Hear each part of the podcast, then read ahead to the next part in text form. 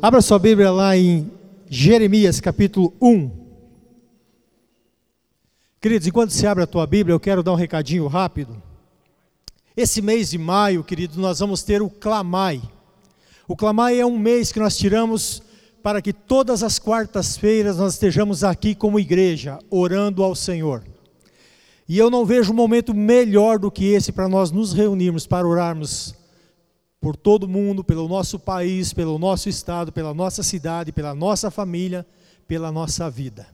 Então você é convidado para estar aqui conosco todas as quartas-feiras de maio às 19h30 aqui no templo da igreja. Amém, queridos? Essa, hoje, queridos, nós falando do, do, da, da questão de prazer em estar na casa do Senhor, né? Eu estava falando com o Jefferson. Quero mandar um abraço para o Jefferson, para sua família que com certeza estão assistindo. E ele falando das saudades que eles têm de estar aqui. Né? Ele está morando hoje lá em Três Lagoas, no, no Mato Grosso. Ele congregou um tempo aqui, mas ele falava hoje ainda das saudades de estar aqui. Que nós possamos realmente ter essa saudade de estar juntos sempre, né, queridos? Esse amor, esse desejo de sempre nos unirmos. Então você que está na tua casa, que não está dentro do grupo de risco, e você pode vir para a igreja, teu lugar é aqui, vem para cá. Amém, queridos? Jeremias capítulo 1, verso 5 diz o seguinte: Antes que eu te formasse no ventre materno, eu te conheci, e antes que saísses da madre, eu te consagrei e te constituí profeta às nações. Pode sentar, queridos? Meus irmãos, essa palavra Deus está dando a Jeremias. Jeremias ele vinha de uma linhagem de sacerdotes, a sua família, o seu pai, seu, seu, seu pai era Euquias, a sua família era uma geração de pessoas que eram da linhagem dos sacerdotes. E Jeremias era sacerdote. Esse homem, ele foi chamado por Deus para profetizar durante o reinado dos últimos reis de Judá, antes do exílio da Babilônia onde eles acabaram se tornando exilados lá na Babilônia, subjugados por, pelo rei Nabucodonosor. Esse homem então ele profetiza em Judá no reinado dos últimos reis. E a palavra de Jeremias sempre foi uma palavra dura, porque o povo havia se distanciado completamente de Deus, se lançado à idolatria, se lançado a um monte de pecados, e a palavra dele durante todos, todo o tempo, ele profetizou mais ou menos 40 anos durou o ministério dele. E ele sempre esteve profetizando contra o pecado do povo. Então esse homem, ele foi odiado por muitos, ele é, sofreu várias tentativas de tirar a sua vida, porque ele falava contra o pecado do povo. E Deus dá essa palavra no verso 5 para ele, já no começo do ministério dele. E eu queria analisar com você algumas coisas, queridos, nesse, nesse texto, porque eu acho que tem muito a ver conosco também. Deus diz para, começa dizendo para Jeremias: Eu te conheci. Antes que você saísse da madre, eu te conheci. Sabe, queridos, a Bíblia diz que Deus não faz acepção de pessoas. Então nós poderíamos, poderíamos dizer, não, mas essa palavra é só para Jeremias. Eu creio que não, eu creio que é para todos nós. Essa palavra é algo tremendo, porque é uma promessa de Deus. E ele começa dizendo: Jeremias, eu te conheci está falando da onisciência de Deus, queridos. A onisciência de Deus quer dizer que Deus conhece todas as coisas, todas as coisas no passado, no presente e no futuro. Deus conhece até as coisas que não, se não conseguem se, ser conhecidas pelo ser humano. Deus conhece tudo. Na, a Bíblia diz que nada está oculto diante dos olhos do Senhor tamanho é o conhecimento e a graça de Deus. Eu queria que você abrisse comigo no Salmo 139, queridos, para nós vermos sobre a onisciência de Deus. Você vê que coisa maravilhosa que é a onisciência de Deus. Salmo 139.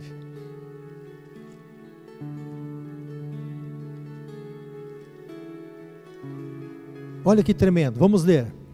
Senhor, tu me sondas e me conheces. Sabe quando eu me assento e quando eu me levanto. De longe penetra os meus pensamentos, esquadrinha o meu andar e o meu deitar, e conhece todos os meus caminhos. ainda a palavra nem chegou à minha boca, e tu, Senhor, já conheces toda. Tu me cercas por detrás e por diante, e sobre mim pões a tua mão. Tal conhecimento é maravilhoso demais para mim, e sobre modo elevado não posso atingir. Para onde me ausentarei do teu espírito? Para onde fugirei da tua face? Se subo nos céus, lá tu estás. Se faço a minha cama no mais profundo abismo, lá também estás. Se tomo as asas da alvorada e me detenho no confins dos mares, ainda lá me haverá de guiar a tua mão. A tua destra me sustentará. Se eu digo, as trevas com efeito me encobrirão, e a luz ao, meu, ao redor de mim, de mim se fará noite, até as próprias trevas não te serão escuras. As trevas e a luz são a mesma coisa. Tu me formaste no interior, tu me tecesses no seio da minha mãe. Graças te dou, visto que por modo assombrosamente maravilhoso me formaste. As tuas mãos são admiráveis, a minha alma o sabe muito bem. Os meus ossos não te foram encobertos quando no oculto fui formado e entretecido como nas profundezas da terra. Olha o que ele diz agora, verso 16: Os teus olhos me viram substância ainda informe, e no teu livro foram escritos todos os meus dias, cada um deles escritos e determinados quando nenhum deles havia ainda. Olha que coisa tremenda. Esse texto fala da clareza, com clareza da onisciência de Deus. Ele diz: Eu não tenho como me ocultar do Senhor. Ele conhece os meus pensamentos, ele conhece os meus caminhos, ele conhece o meu destino. Ainda eu era uma substância informe, Deus já me conhecia. E ali, no ventre materno, ele escreveu os meus dias, ele determinou de cada um deles, quando nenhum deles ainda havia. Olha que coisa tremenda, queridos. E ele está dizendo para Jeremias isso: Eu te conheço. Sabe, Deus conhecia a generosidade de Jeremias, a bondade, a seriedade, o caráter, a honestidade de Jeremias. Deus conhecia profundamente o coração de Jeremias. Deus conhecia também, quando chamou ele, as limitações de Jeremias, as suas dificuldades, os seus problemas. Conhecia o coração pleno de Jeremias. E sabe, queridos, Deus conhece a mim e Deus conhece você. Ele conhece quem nós somos. E isso é assustador. Porque nada na minha vida está oculto ao Senhor. Nada na minha vida passa despercebido dos olhos do Senhor. E esse texto está falando que Deus conhece tudo à minha frente. Ele sabe do meu passado, Ele sabe do meu hoje e Ele sabe do meu futuro. Ele sabe das intenções do meu coração, Ele sabe do meu caráter, da minha personalidade, do quanto eu sou reto. Ele conhece todos os dons e os talentos que eu tenho. Ele conhece a capacitação que eu tenho. É maravilhoso porque a Bíblia diz que dentro dessa ciência dele, dessa onisciência. Também Ele não dá algo para mim que eu não possa carregar. Dentro dessa onisciência, Ele escreve algo para mim. O texto do Salmo diz que Ele escreveu e determinou cada dia para a minha vida. Dentro desse conhecimento que Ele tem de mim. A nossa vida, queridos, ela é plena diante de Deus, ela é aberta diante de Deus. Ele diz: Eu te conheci. E depois ele diz: Eu te consagrei. Ou seja, consagrar quer dizer separar para o sagrado, ou para servir a Deus. Deus ele não consagra quem ele não conhece. Então ele diz para Jeremias: primeiro te conheci e depois eu te consagrei. Ou seja, eu te chamei para fazer a minha obra. Pois é, pastor, mas Jeremias não era sacerdote? Era, mas eu tinha algo maior para ele. Porque muitos, sacer, muitos foram sacerdotes, Mas muitos não tiveram a expressão que Jeremias fez, tinha. Deus disse para ele: Eu te conheço, e eu vou te fazer profeta sobre as nações. Eu vou, sabe, fazer algo maior do que você pode pensar ou imaginar. Eu tenho algo melhor para você, Jeremias, do que ser sacerdote. O pai de, de Jeremias era Ilquias, sacerdote também. Interessante que Deus não falou isso para ele. Por que, que Deus não falou? Porque conhecia Ilquias. Por que, que Deus preparou algo diferente para Jeremias? Por causa do conhecimento que Deus tinha de Jeremias. Sabe, queridos, por que, que Deus escolheu Abraão? Entre tantos homens que existiam na sua época, entre tantas pessoas. Porque Deus conhecia Abraão. Deus sabia que se mesmo que ele pedisse o filho de Abraão em sacrifício, esse homem daria. Por que, que Deus escolheu Noé? Tinha tantas pessoas, mas a Bíblia diz que Noé era reto e Deus conhecia a retidão dele. Noé era um homem temente a Deus e Deus conhecia isso. Por que, que Deus escolheu José? José era improvável porque ele era dos mais novos dos irmãos. A tendência era sempre escolher o primogênito. Porque Deus conhecia José. E sabia que mesmo que aquele homem fosse tentado lá na casa de Potifar, ele resistiria. Que mesmo que ele fosse lançado lá no cárcere, ele não se desviaria de Deus. Ele não desviaria o seu coração de Deus que mesmo que ele fosse colocado como um homem poderoso para governar sobre o Egito, aquilo não abalaria o seu coração. Deus conhecia José. Por que, que Deus escolheu Davi, um pequeno, pequeno e simples pastor de ovelha? Porque sabia que, mesmo diante de um gigante, aquele homem não temeria, e ele honraria o seu Deus, e ele lutaria em nome do seu Deus. Deus conhecia o coração de Davi. Por que, que Deus escolheu Paulo, um homem que era perseguidor da igreja? Porque Deus conhecia Paulo e sabia que, mesmo lá num cárcere, acorrentado, maltratado, açoitado, aquele homem escreveria cartas, palavras de encorajamento acerca de Deus, que mudariam a história de muitas pessoas, que mudou a minha história, que muda a tua história. Palavras tremendas. É por isso que Deus consagra porque Deus conhece. Ele nunca vai dar nada para quem ele não confia, para quem ele não conhece. Nós vamos ver vários personagens na Bíblia. E nós vamos ver que muitos não receberam nada de Deus. Por quê? Porque Deus tem escolhidos? Porque Deus faz acepção? Não. Porque Deus conhece o coração de cada um. E depois ele fala: Eu te consagrei, eu te constituí como profeta. Constituir tem a ver como colocar como representante, como é, alguém que represente a Deus. Então Jeremias, ele estava ali como um representante de Deus diante do povo. Deus falava a Jeremias, Jeremias transmitia ao povo. Era um embaixador de Deus. Sabe, queridos,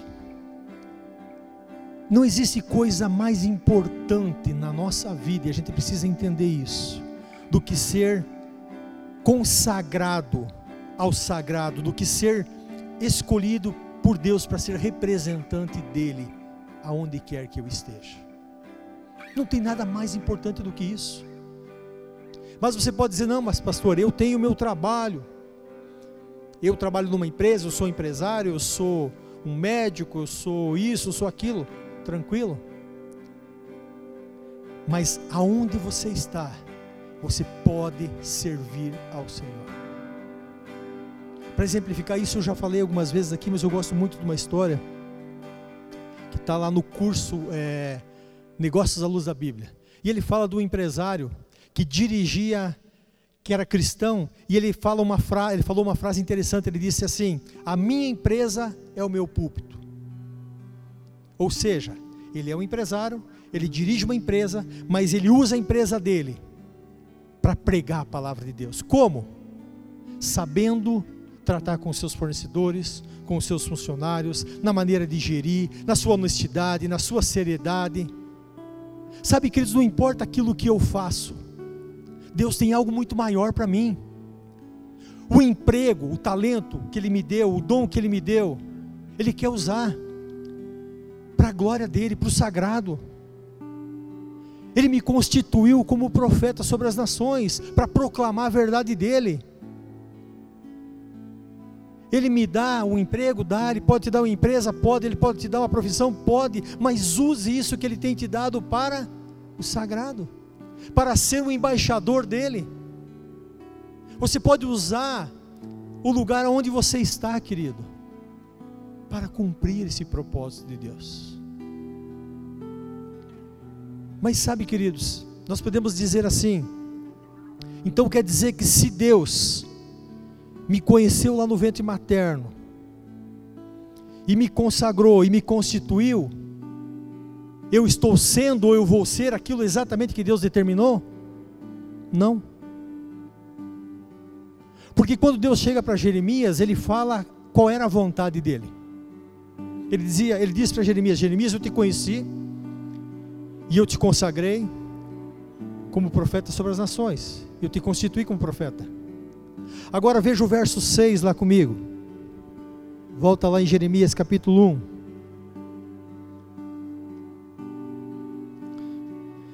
Olha o que Jeremias fala no verso 6. Então lhe disse eu: Ah, Senhor meu Deus, eis que não sei falar, porque não não posso, porque não passo de uma criança.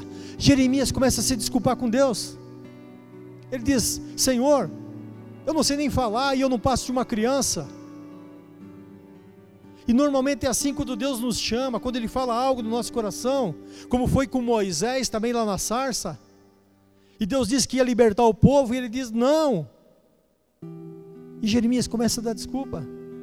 Mas Jeremias aceita o propósito de Deus, porque Deus diz para ele: Jeremias, não diga isso que você é como uma criança, que você não sabe falar. Eu darei para você o que você deve falar. Eu estarei com você.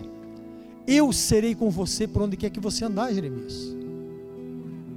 Agora, Jeremias podia não ter escolhido isso, queridos. Ele podia ter ficado na argumentação dele. Ele poderia ter ficado nas desculpas dele.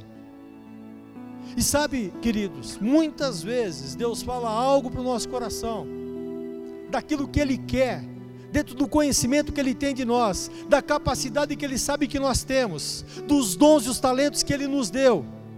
E Ele diz: Eu quero que você, eu quero te consagrar, e eu quero te constituir. E nós dizemos: Eu não posso, eu não sei. E nós começamos a arrancar de nós um monte de argumentações para justificar para Deus o porquê que nós não vamos nos tornar profetas sobre as nações.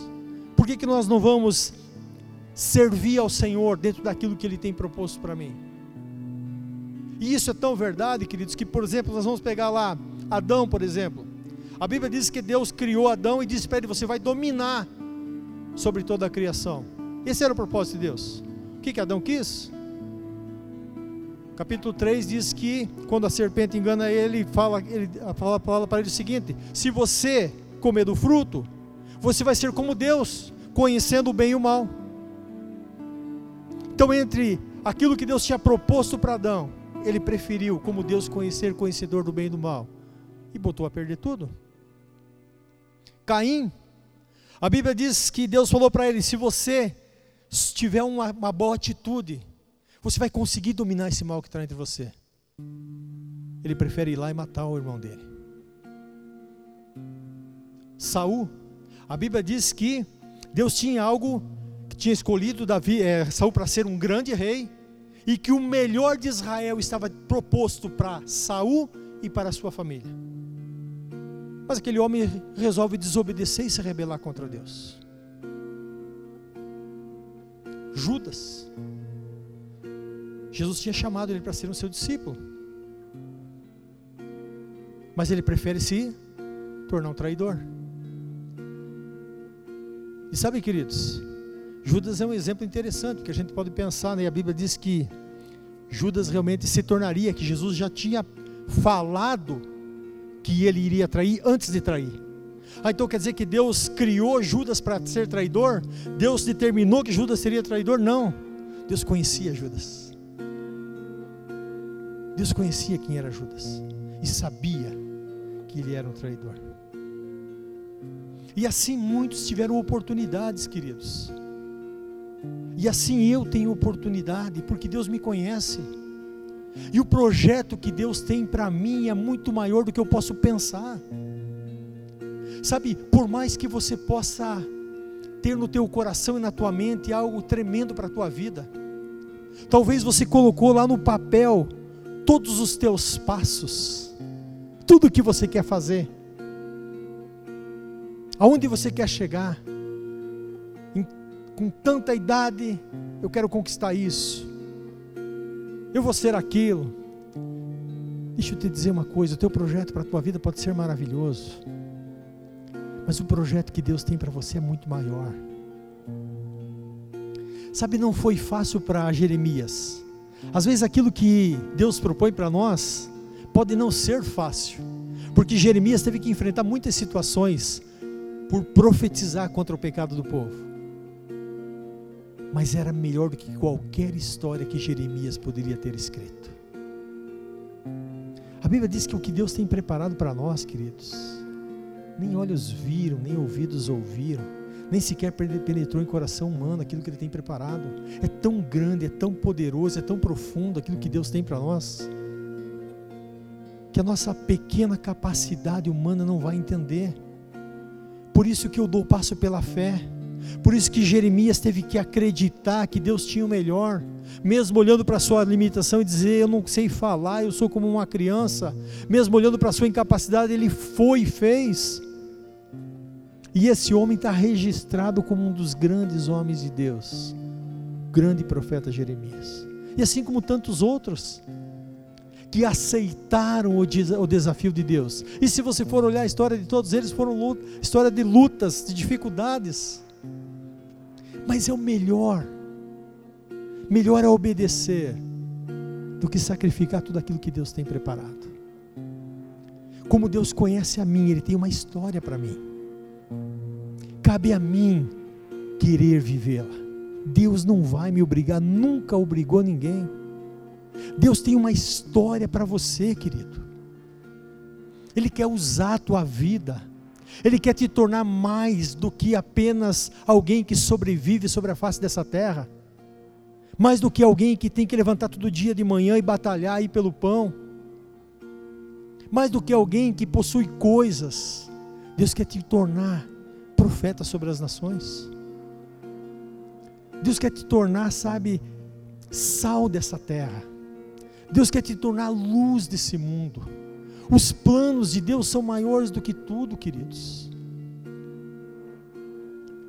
Deus conhece o teu coração, Ele sabe da capacidade que você tem, Ele sabe os dons que Ele te deu. E eu preciso me perguntar: para que eu estou usando os dons que Ele me deu? Para que eu estou usando a capacidade que Ele me deu? Para que eu estou usando a inteligência que Ele me deu? Para que eu estou usando a saúde que Ele me deu? Os dons e os talentos que Ele me deu? O que eu estou gerando com isso? Para quem eu estou gerando com tudo isso? Qual é a diferença que eu estou fazendo na minha geração com tudo aquilo que Deus tem me dado? Que diferença eu faço na face dessa terra? Nós precisamos pensar sobre isso. Porque a palavra, a parábola dos talentos que Jesus profetizou, ele diz que um dia nós vamos chegar diante dele. E ele vai acertar contas a respeito desses talentos, dessa capacidade, dessa inteligência de tudo aquilo que Ele nos deu. E eu vou dizer para Ele o que eu fiz com isso. Lá no ventre materno, querido, Deus já te conheceu. Antes da tua concepção. E Ele projetou algo poderoso para mim e para você. Algo maravilhoso. Que nós possamos escolher essa história de Deus. Porque às vezes, sabe, queridos, nós parece que queremos viver essa história de Deus, de repente começam algumas coisas difíceis, nós desistimos. Aí às vezes nós ouvimos uma palavra que toca o nosso coração, nós queremos nos encaixar de novo. Mas passa os dias, nós desistimos. Aí nós somos tocados por Deus, queremos novamente nos encaixar. Mas aí vem lutas, dificuldades, nós desistimos. E o tempo vai passando. E a maior mentira que nós dizemos para nós mesmos é: amanhã eu vou fazer. Quando tal coisa acontecer, eu vou me submeter àquela história que Deus tem para mim. Se Deus fizer isso, então eu faço aquilo. E o tempo está passando. E os dias estão passando. O que eu estou fazendo com a minha vida? Deus me deu a vida. O que eu estou fazendo com essa vida? Ele te conheceu, Ele te consagrou e Ele te constituiu profeta sobre as nações. Se encaixe a esse plano de Deus. Se submeta àquilo que Deus tem para você. Querido, nenhum esforço humano pode gerar aquilo que Deus tem. Quando eu me encaixo dentro do propósito de Deus, as coisas elas acontecem naturalmente. Nós gostamos de usar o texto da palavra que diz que todas as coisas cooperam juntamente para o bem daqueles que amam a Deus. Verdade. Mas é daqueles que amam verdadeiramente. Quem ama se submete ao plano dele. Quem ama, quem ama a Deus vive para ele, não para si.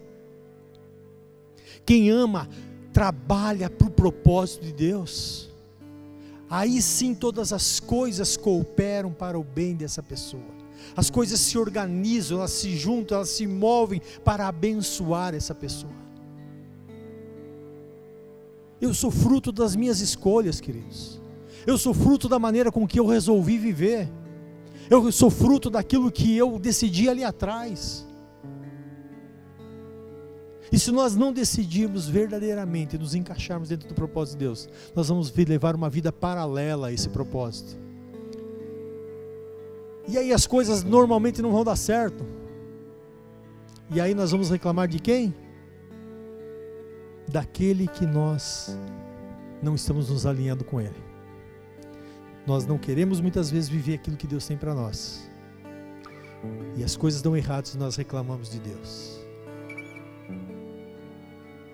Sabe, querido, se submeta, dobre o teu coração para Deus. A palavra de Deus diz que quando nós ouvimos a voz de Deus, nós não devemos endurecer o nosso coração. Quantas vezes nós endurecemos o coração para aquilo que Deus tem falado conosco? E cada um sabe de si, cada um sabe aquilo que Deus propôs, cada um sabe aquilo que Deus quer. Nós já ouvimos tantas vezes Deus falar. Até quando nós vamos adiar? Até quando nós vamos prorrogar?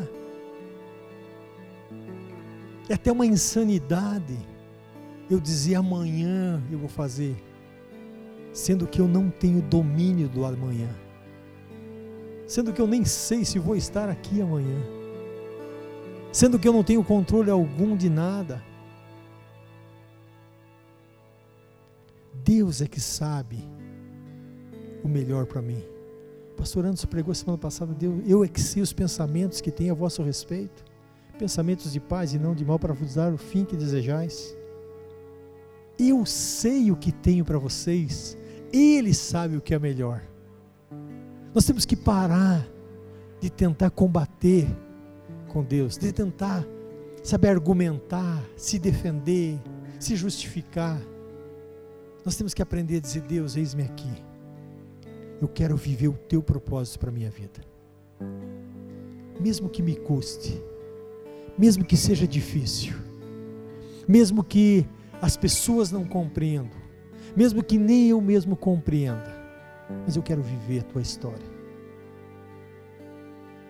Essa vida é muito curta para a gente querer sabe, se agarrar totalmente a ela, esquecendo que existe algo muito maior de Deus. Mas a Bíblia diz que lá em cima que está o verdadeiro tesouro. Tudo que eu faço aqui, eu acumulo lá para cima. E é dentro dessa história de Deus, queridos, que eu vou realmente receber de Deus todos os galardões, todos os tesouros que Ele tem preparado para mim. Tudo que eu viver fora da vontade de Deus é por minha conta e risco. Eu sou o responsável. Tudo aquilo que eu deixar de fazer, eu sou o responsável. Tudo aquilo que eu desobedecer, eu sou o responsável. Mas tudo aquilo que eu realmente viver para Deus, Deus é o responsável. Tudo aquilo que eu disser para Deus, eis-me aqui, Ele é o responsável. Tudo que eu disser para Ele, Deus, eu quero viver a tua história, Ele é o responsável. Não foi Davi quem derrubou aquele Golias.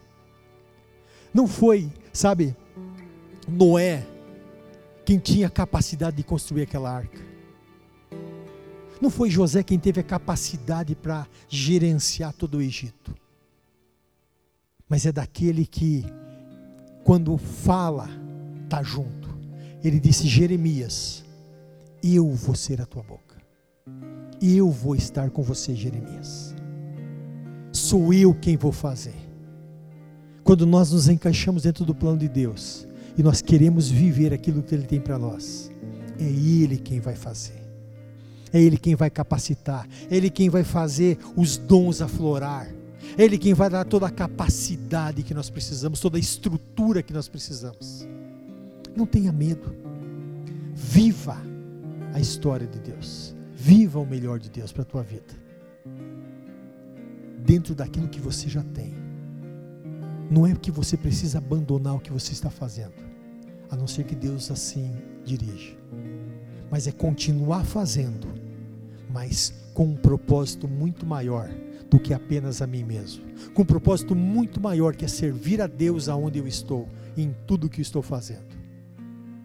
A Bíblia diz que tudo que nós devemos fazer, nós devemos fazer para agradar a Deus e não a homens que a nossa história, que a nossa vida possa honrar a Deus. Que as nossas escolhas possam honrar a Deus. Que a maneira com que nós decidimos viver em qualquer lugar onde nós estivermos possa honrar a Deus. Amém, queridos? Vamos ficar em pé? Eu queria que você curvasse a tua cabeça, colocasse a mão no teu coração, querido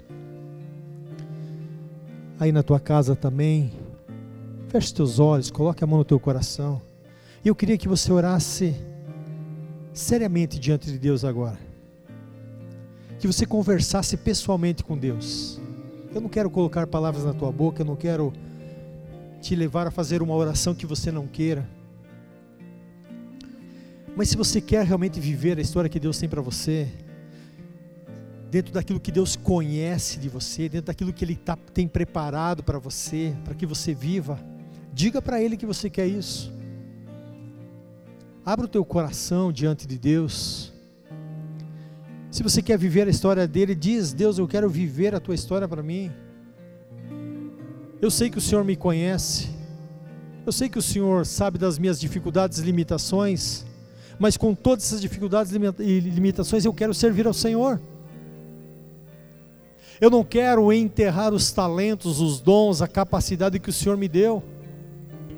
Mas eu quero chegar um dia diante do Senhor e dizer: Deus, o Senhor me deu dez talentos, está aqui mais dez, mais vinte, trinta, cem.